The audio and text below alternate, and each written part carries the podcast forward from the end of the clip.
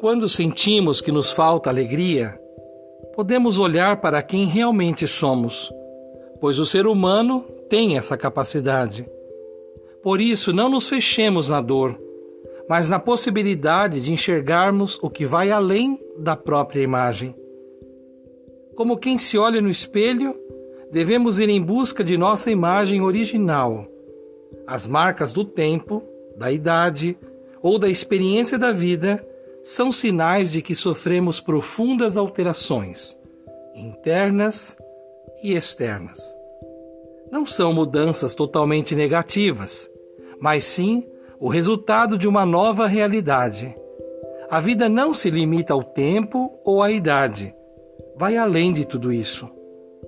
Assim como entendemos a história entre passado, presente e futuro, nossa alegria percorre o caminho dos acontecimentos que passa pelo caos e leva às possíveis mudanças.